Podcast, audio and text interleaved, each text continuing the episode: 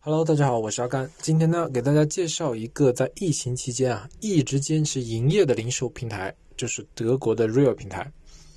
为什么今天想说说它呢？因为在刚刚过去的三月份，这个平台上所有类目，是的，是所有类目都有将近两到三倍的增长。德国 Real 平台呢，拥有近八百万的注册用户，每周的传单量大概有两千三百万。整个网站的月平均访问人次呢，达到了两千六百万，是德国第三大电商平台。其销售的产品类目主要包括电子产品、玩具、家居用品、园艺、时装、家具等数万种。另外，Real 还有一个得天独厚的优势呢，就是它在全国的线下超市门店大概有三百八十多家，在全球。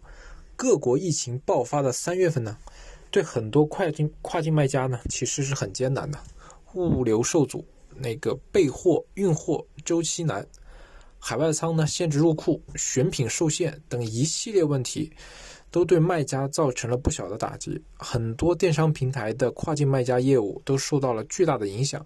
但是，德国 Real 平台这一次有一点特殊。平台在近期呢，它一直维持着所有类目的正常运营，给卖家提供了很大的机会，去销售需求高的产品，从而实现了爆发式的增长。其中，五金、体育设施、园艺、电子、家具、电脑等品类呢，增长最高。